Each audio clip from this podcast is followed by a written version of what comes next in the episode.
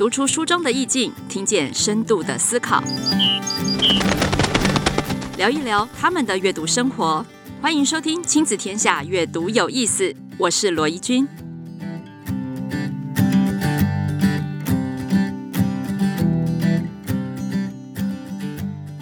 大家好，欢迎回来阅读有意思，我是罗怡君。哇，今天播出的日期是二月十四号情人节。那我相信呢，在收听这个节目的人妻人夫，应该也是很久没有在管这个节日了。不过呢，不管今天你有没有准备什么惊喜给另外一半呢，我们的 podcast 就是要给你一个准备。今天我们邀请到非常厉害的夫妻档，这对夫妻档，相信大家在单身的时候也都 follow 过他们。呃，现在应该 follow 的更凶了。一位是我们的大爱一位是我们的蓝白托，欢迎两位跟大家打声招呼吧。Hello，大家好，我是大 A。Hello，大家好，我是拖鞋。拖鞋。哎，我第一次访问夫妻档，真的蛮紧张的。然后看到两位坐在我面前，我就觉得想起大家写那个“相爱是个奇迹”，然后我觉得下一句是“养儿真的是个壮举”。看到你们的养儿生活、育儿生活也蛮厉害的，也是蛮有意思的。所以今天我们就来趁这个情人节来聊一下婚前跟婚后。我们先讲婚前好了，两位是怎么认识的？哇，我是一个学弟，然后跟大家以前是同事这样，然后那个学弟就说：“哎。”我认识一个作家，你要不要？有没有兴趣？这样，因为我那时候其实也不知道，我也没有什么粉砖啊，什么都没有。然后我就说：“哎，好啊，因为我蛮喜欢挑战的。”这样。哦，所以你是以素人之姿那个时候接近一个作家？对啊，所以我在家都说师姐好这样。我是慈济吗？有点因为工作性质啊，因为我那时候要准备要办一个媒体，要找一些就是写手，然后刚好对，就是因为那个。他的学弟的关系，然后就介绍我们认识，这样子。认识之后马上就有锁定对象吗？你们是一见钟情型的吗？怎么可能呢？因为我曾经有去爬文过，我隐隐约约有感觉到不是一见钟情型。那那就有趣啦。那请问一下，大爱，大爱，你选择了蓝白拖最重要的关键是什么？我觉得，呃，先回到你刚刚说那个一见钟情。嗯，其实我所有的恋爱都是一见钟情。真的假的？哎，我也是哎，就除了蓝白拖以外。为什么？为什么他可以例外？我也不知道，因为人好吧，没有，就是例外。因为可能一开始我们认识的时候，其实因为呃，大家应该都知道，就是他小我五岁，对对。然后在那个状况底下，我没有想这么多，对我没有想过会是他，所以就反而就是用平常心事跟他往来。然后后来觉得就是他是一个好人，对，嗯、应该是善良这两个字。嗯，对我是一个更好的人。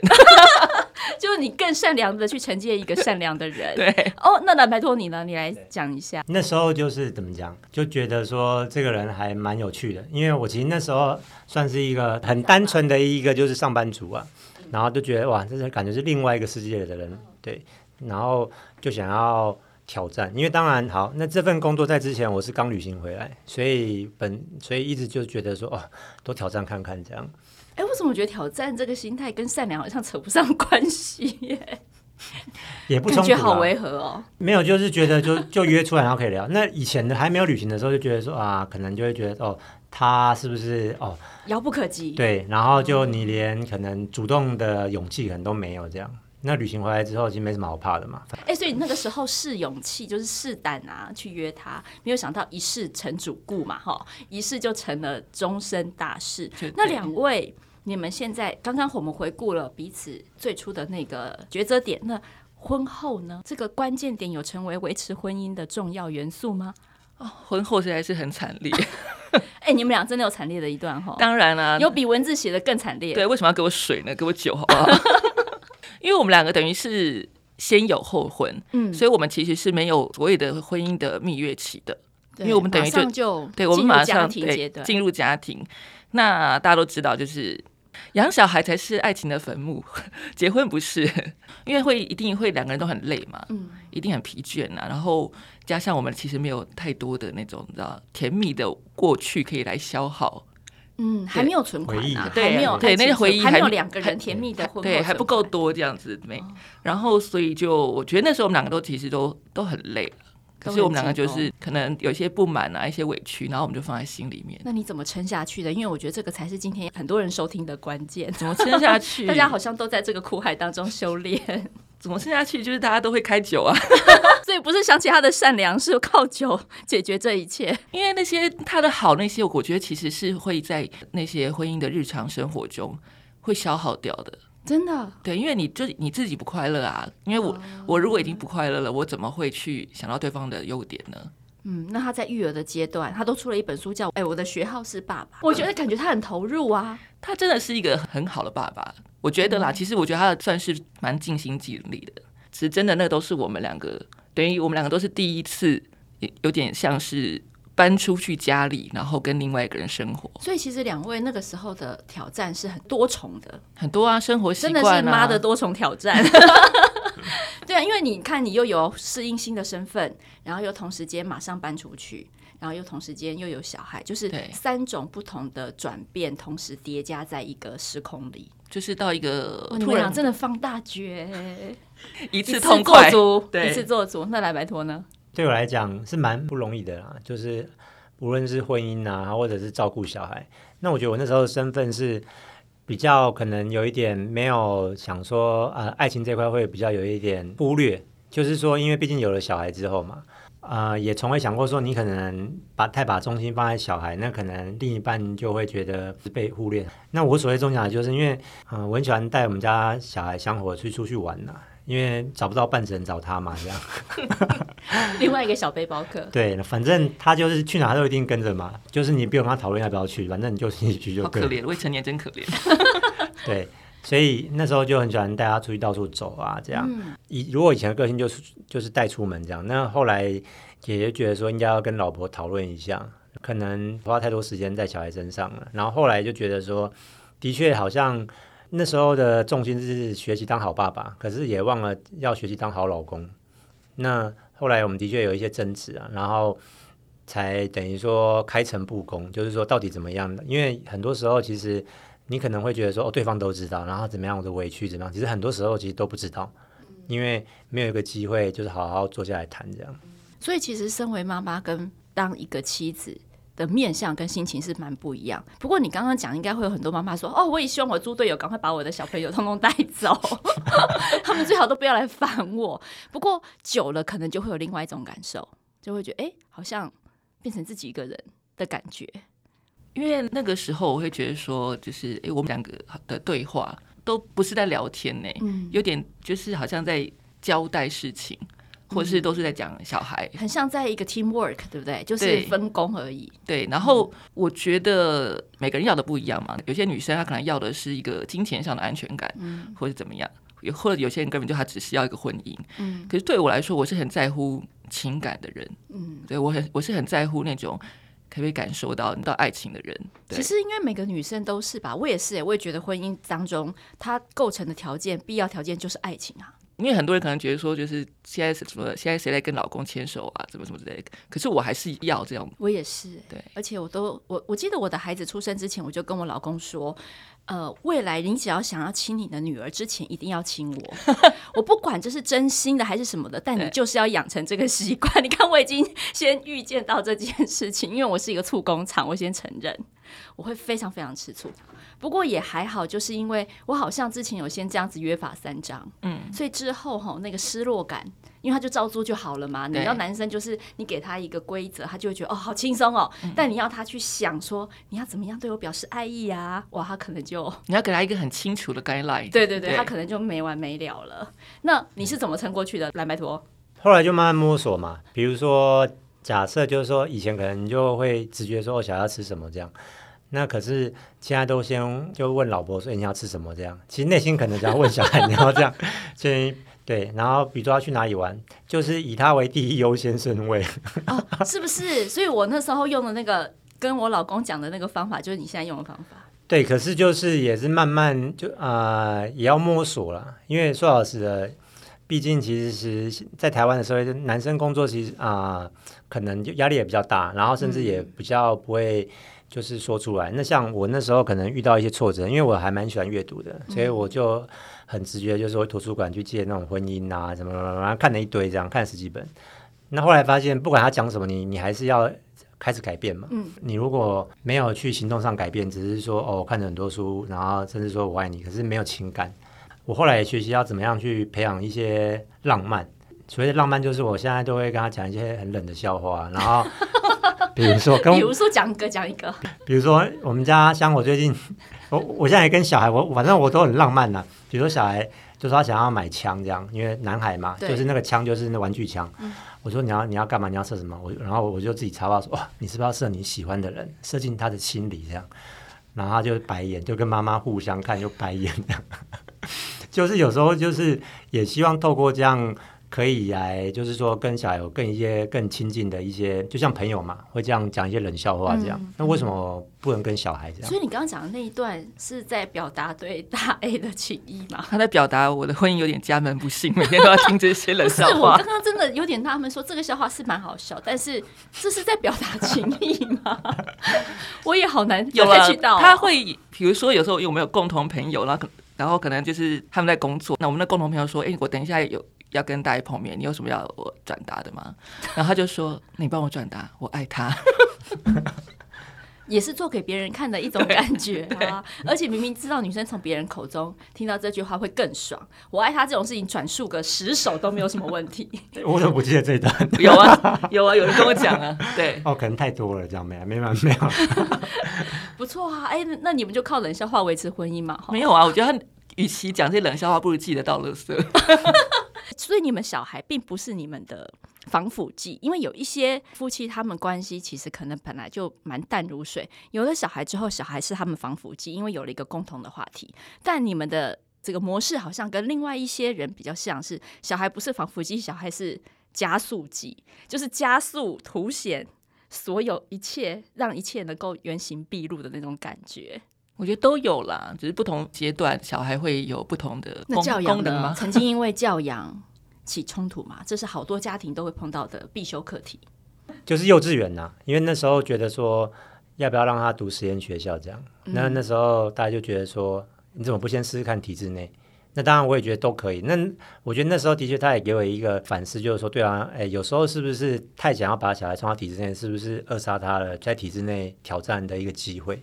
对，那。后来也没有太多时间跟他争执，因为等到他大班的时候，那个性越来越明显，嗯、反而变他自己主动去找资料，然后去找学校这样。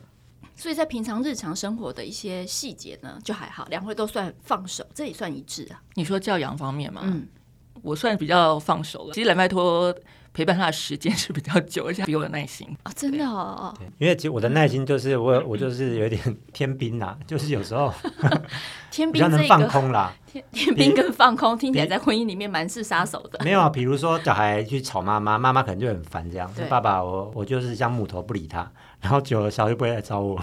对啊，然后我就想说，你顾小孩为什么顾半天，小孩 还是在我这里？就我有一个隐形耳机啊，他如果很吵很怎样，我就会把耳机戴上，隔绝他。没有了啊、呃，我比较把他就是啊、呃、当朋友啊。因为我觉得，就主要是因为他是独子嘛，嗯，对。如果今天还有第二个，当然我就说，呃，你可以跟你的兄弟姐妹玩，所以会希望说，如果以后他没有朋友的话，至少那你还可以说，哎，帮我们一起出去玩这样，嗯，对，所以才会愿意花比较多的时间。那可能一部分也是因为我的原生家庭是单亲家庭嘛，嗯，当然我有个哥哥，可是就会希望说，哦、呃，可以给他不一样的感觉，嗯，的确有孩子是把我们。嗯，两边的原生家庭跟自己对应原生家庭的那种关系，全部一起带到生活里面的一个很重要的媒介。在这个部分，我蛮蛮想问的是，因为两位的职业的关系，其实都算是蛮自由，时间算蛮弹性的，所以相较于其他大部分的家庭来说，你们两个算是相处时间很多的耶。对，很长。那关于这个很多很久，你们是怎么样让自己的感情或是婚姻能够维持在一个还不错的状态。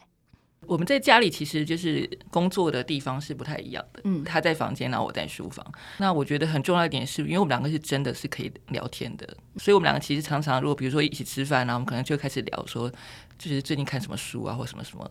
然后他可能去图书馆，可能会借几本他觉得我会喜欢看的书，这样子。他说：“你看，你应该会喜欢。”我觉得就是聊得来是婚姻里面很重要的一件事情。嗯，对。那讲到书，他都介绍你什么书啊？你们都聊什么书？因为我很喜欢看跟食物有关的历史的书哦，真的。比如说印象最深刻的吗？或者是最近正在看的？最近在看那个詹先生詹宏志的书，对，印象最深刻。我觉得很很多很精彩的，对，像那个什么就是鱼翅与花椒，哦，对对，然后还有很多。对，就我我很喜欢看这种跟食物相关的书，然后对，然后我们就会开始讨论，然后就会说，哎、嗯，你知道什么什么什么什么这样子？对，那个时候感觉就很像一般的朋友，有一些共同的话题跟兴趣。对啊，因为平常没什么话题嘛，透过书这样。对啊，哎、就是欸，他真的很会逗笑你耶，大哎，我觉得他的冷笑话根本就是，对不对？哈，没几分钟，他这样子耍宝一下就最好的桥梁，所以我都奉劝各位听众啊，如果你没什么话题，跟老婆。没什么话题，你就是多去看书。跟老婆没什么话题，就多检讨自己，好不好？多去看书。那你都看什么书？看一些心经这样。啊、呃，那我觉得这也是一个学习的过程嘛。因为我自己还蛮喜欢看一些哲学书，虽然看起来不像，因为我很喜欢去思考一些东西。可是大大家对这个讲思考，他就笑。对，大大家对这是没兴趣。然后人类思考，上帝就发笑。因为你一思考完，他就可以感受到你思考的结果。对，所以他都不想跟我讨论。然后后来发现，就是你要去观察，就对方喜欢什么。所以后来发现，他真的还蛮热爱在于一些家里的一些装饰，然后一些装修。嗯，然后他是真的蛮热爱，他热爱到说，他的 Google Document 里面还有一些一些，他会把一些漂看到漂亮的照片，然后就把它存下来，这样。然后我就觉得哇，很厉害，就是已经热爱到就平常会收集资料。哦，所以你们两个兴趣就是在网络跟实体世界一直看房，是不是？感觉你们都有都有，对对对，对，就看以后如果卖不了书可以做什么这样。没有，我们两我们两个之前连连去纽西兰，然后因为有有一个当地的在做那个房仲的朋友，然后我们也在纽西兰也在看房。对啊，你们好有趣哦！除了呃，你选书是有一部分是想跟大家一找话题，你有观察说，哎，他比较喜欢哪一类？那你自己呢？我自己就是最近喜欢看一些历史，就还蛮喜欢就思考一些东西。所以你会把一些哲学啊、思考啊、历史啊融入你的冷笑话里。对啊，然后像 那冷笑话当然也。既然正经八百的说对哦，我想说，不然你来一个历史的冷笑话。不是，其实我觉得要平常这么冷，其实也是蛮不容易的。没有，我要讲的是说，你要我懂了，我懂了，我叹了口气。不是，你要有足够的好奇心。你如果没好奇心，你是无法冷的，因为你别人会讲一，你就讲一，可是你可以这样举一反三，这就是冷笑话的精髓。我觉得我太有慈悲心，我觉得他正经八百的讲这一段，讲一些我不知道要干嘛的，所以他可能会被剪掉这样。不会不会，这一段就是刚好诠释了阅读有意思。然后另外我也还蛮喜欢读一些就是教养书啦，前阵子，嗯，那我的教养书就是觉得，哎，呃，应该我我想要知道别人到底怎么教小孩这样。然后发现别人都没有教我有趣，所以没有，别人都很有意义。然后我应该要从这边之中 要学到一些东西。哇，他这样子在亲子天下接受这样子的专访，然后直接讲说人家小孩都没有教的很好，这也是一种挑战。我觉得这也是一种。这集播出之后，我就挑战全台湾的父母。你不是挑战全台湾父母，你是挑战所有亲子天下的作者，好不好？对，但是他们就会邀请你开专栏呐，就是好，来，没错，你觉得你很会教，是不是？对，好来都给你写，都给你都给你写，都可以写。你让我想一下，你哲学后思考的那个教养是什么样子？没有，所以我应该要写一个我如何从别人教养之中，然后学学到我的教养模式，这样都是别人这样带给我一些收获。但然后学到之后，儿子已经退伍了，但你领会出来之后。哎、欸，所以香火真的在两位嗯蛮自由跟开放的氛围下长大。你们两位看香火这样长大的过程，有没有什么特别的感觉？我觉得你应该也会有感觉吧。看自己小孩，就是你就会觉得小孩会一直在变啊。嗯，所以我就觉得小孩真的是很有机，你知道吗？但是感觉你对你儿子好像还蛮整个就是一个很盲目的状态，是不是？对。没有，因为我你这样可以教养吗？你这样，因为我后来发现到，就是我不知道别人家庭是不是，但是我觉得爸爸比较适合带男孩子。对，因为妈妈我就是会比较情绪化，嗯、那我这个情绪化可能就是哎不耐烦，但是就是一下又啊我我怎么把你生的这么好看呢、啊？怎么怎么怎么，就是一下会这样子，就一下一下又很又会很情绪起伏很大，对，很溺爱或怎么样。那我觉得那蓝白托他就是一直呈现一种很稳定的状态，对。一直风平浪静的状态，他一直呈现一种教养入座的概念，打坐式教养的概念。因为我觉得蓝白托他比较会跟香火互动，或者他说的话，嗯、香火比较听得进去。嗯，对，那我就这方面我就是交给蓝白托，那我就负责做一个盲目的妈妈，我觉得蛮好的。其实刚刚虽然我们呃蓝白托在讲他自己教养的那个部分，我们笑得很开心。不过如果真的去看他那本书《我的学号是爸爸》，你就会明白说，所有的冷笑话后面其实他都自己已经有了一段很深很深的小剧场，以至于他可以这样子去营造。所以，所以我蛮推荐大家去看那本的啊。我自己看完，哎，你那天是分享说有网友在上面留言说你是一个诚恳的人，我就说我的文笔啊，不是走什么文青啊教养，我是走很诚恳的风格，对吗？很诚恳，对，是啊，因为你真的有蛮投入在孩子的世界里。可是我觉得大家也蛮不容易，因为你愿意放手，因为很多妈妈是她想要她的老公分担多一点教育的责任，可是老公一旦介入之后，他可能又有很多的意见或想法，好，或者是担忧，嗯，但是你看起来像不会，你就是盲目的爱你的儿子就好了。对啊，我觉得这样很好啊，而且既然就是交给他了，我就觉得不要去指手画脚。你们两位都有在看书，香火看书吗？他比较偏好看一些菜单。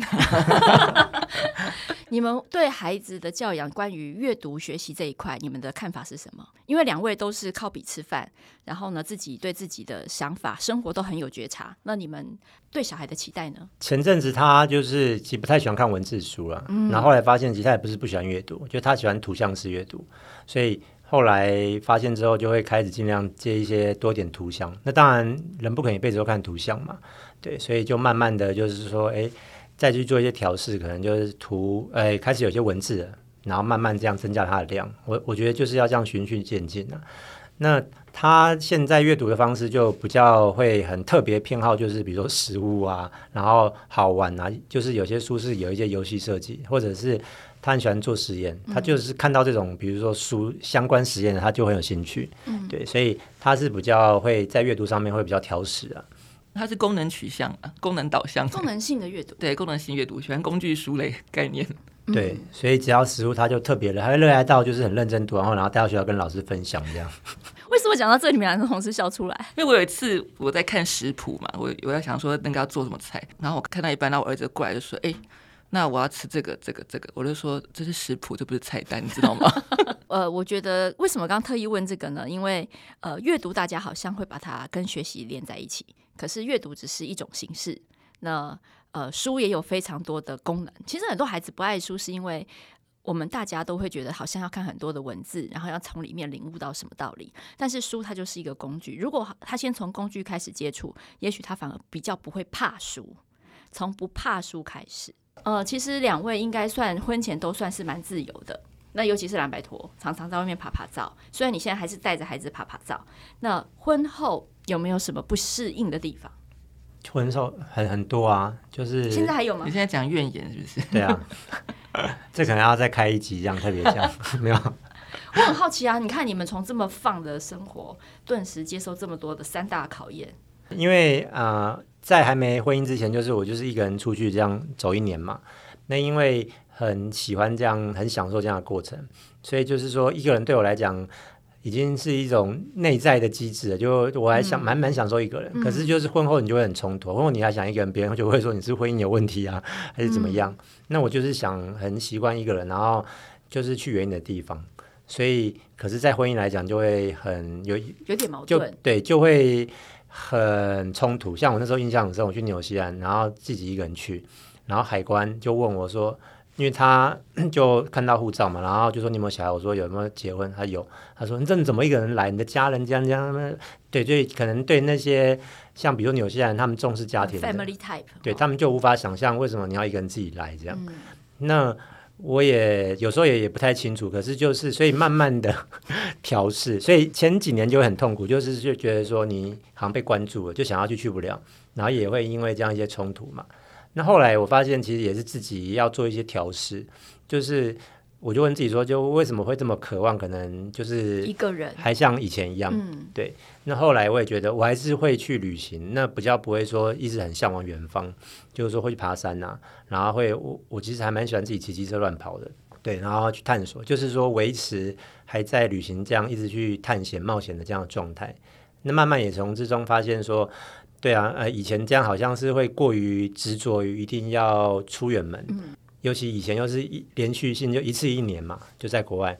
那后来也慢慢想开，就觉得说，呃，你看我假设每天旅行两小时，那你累积久了也是旅行一年嘛。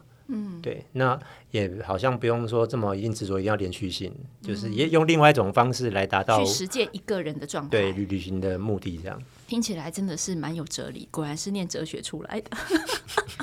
我记得那时候他去纽西兰的时候，我真的在台湾，我觉得我真的非常神奇，你知道对不对？而且因为那因为那时候小孩还小，还小嘛，对啊，他还没有上幼稚园呢。哇塞，对，然后我就觉得他，对我就觉得，就你知道，这种生气是你不会骂人的，因为我觉得我已经气到，我觉得就是有点放弃的状态，你知道吗？哇，两位还能坐在这里，真的是不容易啊。那你那时候在想什么？我那时候想说，就是。呃，失去自由又不是只有你，嗯、我也是啊。嗯，对，然后你就这么向往，然后，但我又不想去当一个你说你不准去的人，人我不想要自己成为这样的人。嗯、对，我觉得你如果自己就这么想去的话，我叫你这样子我也没有用那样子。但是他就是很执意想去。我在台湾每天都其实都不想要接他的网络电话，你知道。哦，他还打电话回来啊？对啊，他会打电话回来啊。他我都不想接他网络电话，然后反正他打回来，我就是那个连线之后，然后就是对那个镜头对对着儿子这样，镜头对对儿子，我不想理他。他其实是过来找儿子的，是不是？那他可能就是要聊表一下心意嘛。对，对不然你如果都不打电话，不然不然就换门锁。对。哎，那那时候回来，你们有讨论过这件事吗？我觉得这个就是磨合啦，因为说实在，那时候你就会知道你怎么度过来的。我觉得怎么跟他磨合？我觉得有点是等他自己长大吧。我就浪子回头篇哦。对对，因为我觉得他毕竟真的是那时候就会感觉到他真的小我五岁，然后这个五岁就是还是有差别的。嗯、对，然后就我觉得他等他后来慢慢的、慢慢的，他就像他刚刚讲，他他心态调整。那我觉得婚姻就这样嘛，有时候就是吵吵闹闹，然后这样子。那婚后你有最不适应的事情吗？很多呀，觉得蛮多的吧，生活习惯啦。就像我刚刚讲，我觉得他那时候跟他结婚的时候，我觉得他真的就你知道，还没当还没三十岁就当爸爸，我觉得也是为难他了。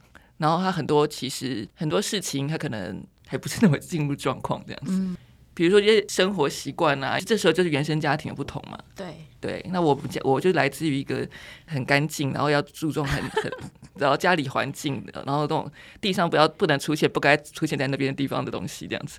然后他可能就是家里比较随意一点，比较随性一点。然后吃东西，他也觉得就吃外面就好啦，为什么在家里吃？可是我就觉得我的小孩跟我一样，就是在家里吃饭，嗯、跟我一样有那种在家里吃饭的记忆这样子。嗯，到现在有些事情我还是会看不顺眼啊，可是就啊，这就是他呀。会啊，因为我们人生都有各种不断的第一次发生嘛。对啊，对啊，而且随着香火长大，会有更多的第一次考验着我们。对，不过今天两位的出现，应该不用讲什么，这样就可以疗愈到很多那个千千万万的家庭，因为发现大两位其实也都是跟一般人一样，深受婚姻的磨练，就大家都一样吧？对啊，大家都一样，而且看着两位的文字。还可以稍作休息，对啊。不过两位，你看到、哦、他们两个是产出文字让我们疗愈的人，那所以我们刚才在好奇说，那你们是怎么疗愈自己的？我就透过旅行啊，就我疗愈，然后他愤怒，每天出，每天出走两小时，其实这个方法蛮好的。可是就是让一般那个上班族没办法嘛，那你六日如果你有小孩又更不可能，因为小孩又放假，所以。我觉得最难的就是那个调试啊，然后还有再就是要跟另外一半去沟通，要有自己的私人时间。嗯，那可能一个礼拜一两天这样，然后让对方知道说你有这样可能独处的需要。对，那这独处不是说因为不好，而是说因为可能想要静静。像比如说，我后来也发现，就是有些男生回家家都喜欢一直在划手机打手游。那因为我本身自己不打，所以我不太了解。后来才知道说那是一种放松。其实男生希望全世界都不要来打扰他。可是这时候你这样打，另外一半一定会跑过来找你，或者是小孩。那那时候其实你也没休息到，然后可是你如果知道后，就应该要跟另外一半，你也可以跟他讲说，哎，可能是半小时让我好好打，打完我就会做其他事。那像现在都会比较先跟他讲，比如说他会叫我说，哎，水槽里面有。那以前我都是先忙完自己的事，然后现在就会跟他讲说，哦，你再给我五分钟，你要你也要给他一个明确的时间，这样就不要说你你会做，可是可能是三个小时后。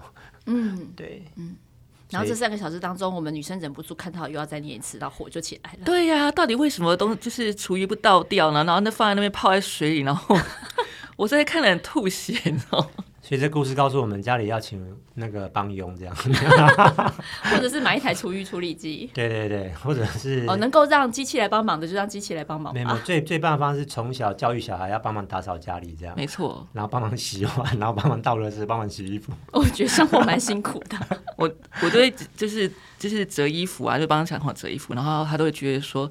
就蓝白头会觉得说，你干嘛折啊？就是他就觉得这样丢衣柜里就好。我说我说不行，至少让就是儿子知道，就是衣服是有被折的对，就是知道说这是对是有这样的需要，他可以是这个样子的，然后他可以选择他要或不要。对对对，而不是他本来就可以随便那样子。我说不然他当他老婆真的很累。我有我有折啦，就是标准不一样而已。折什么？折折金纸那种折法，就是 折金纸的折法。那嗯，最后两位，因为我们大家都慢慢开始成为三明治世代了嘛，对，下面有小孩，然后接下来又要忙老人家的事情。那我想大家刚刚也才走过了一段哈，那我自己也是，也才走过了公公的这一段。所以呃，我们真的三明治世代，如果在婚姻里面还不能相爱，只能相杀的话，只会让自己更辛苦。所以接下来还是要继续走长长的路。两位有没有什么最后的建议要给听众朋友们？就是呃，长保单身，就是一直维持单身到老。所以你有后悔吗？没有，这种事不是后悔，这种是体验过，就跟当兵我不会后悔一样。就是还无论如何啊、呃，如果可以实际一点，就是多多阅读啊。我怎么觉得你你好呼应哦？他他牵扯的好硬哦。对，没有，但是我我知道蓝白拖真的是一个阅读量蛮大的人。对啊，然后尽量就是多看一些平常不会看的东西，这样。因为我就是杂食啊，杂食的阅读，因为以前都只会看可能某一类这样。那因为我觉得杂食阅读是可以拓展一些你以前不不曾想到的。嗯，就是我觉得像婚姻也是，你把它这样来看，它就是一本书嘛。对，那有人就是一直不想翻开，他就觉得说啊，婚姻良性，所以后来发现会读良性，会读这样的，大概也都是妈妈居很多这样。对对，那我也在思考说为什么？对啊，那也也许有可能不是说爸爸不看，而是因为他们的重心可能就不在这。如果有一本书是是快乐带孩子，然后 你要写是，你要写是，对，就是啊。这样无痛，因为我们都没有你好，无痛带孩子好，好不好？无痛带孩子，无痛 分娩，无痛带孩子。这或许爸爸就会哎不错这样。你可以舒眠带孩子，边打如何边打电动边育儿？哎，对对啊，三赢这样。对对，可能可是写不出来。好，对，所以好万代。我比较想跟就是那些未婚的人说，就是如果你要步入婚姻，你真的要找一个。好人，应该说你的婚姻不不只是你的婚姻了，它是关关乎到刚刚讲的三明治时代，关乎到你在养育小孩，或是你在家里的老人，就是长辈可能住院或者离开，你身边的这个人是不是可以陪你走下去？我觉得这是很重要。你不就是不能两个人之间不能只有爱情，因为爱情会消耗掉。那这个人是不是能够一直在你的身旁？那是很很重要的一件事情。对，那我觉得除了期许。或是找到那个很善良、本质很温和的人可以陪伴我们之外，嗯、我们好像也要让自己成为这样的人。对，对我们也可以起到一些作用，我们也可以陪伴我们的另外一半。所以这好像是婚姻有时候就是强迫让自己变得更好的一门功课。对啊，就是你不得不去修这门功课，因为你可能单身呃以前谈恋爱的时候，那你可能就是就就分手嘛。对，可是婚姻，我觉得婚姻反而因为有这个制度，至少让我发现到就是说。其实并不是这样就会走不下去，对，啊只是你就是要跟这个人会有这么多的摩擦或者怎么样，或者是一些试你要去很试着了解他，然后就就走下去了这样子。是，所以今天情人节，我们期许呃自己跟另外一半都能够永远重新找到当初你选择他的那个关键点，然后看着那个关键点，想想自己签下去的那个那个文字，你就会明白。这其实就是我们内心里面的选择，对自己的选择负责吧。我们大家一起共勉之。今天非常 谢谢蓝白兔跟大 A 两位难得出现在我们的节目里面，那也祝福大家情人节快乐。我们下次再见喽，拜拜，拜拜。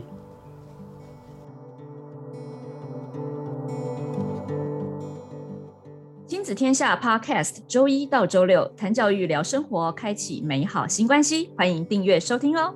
Apple Podcast 和 Spotify 给我们五星赞一下，也欢迎在许愿池留言回馈。我们下次再见。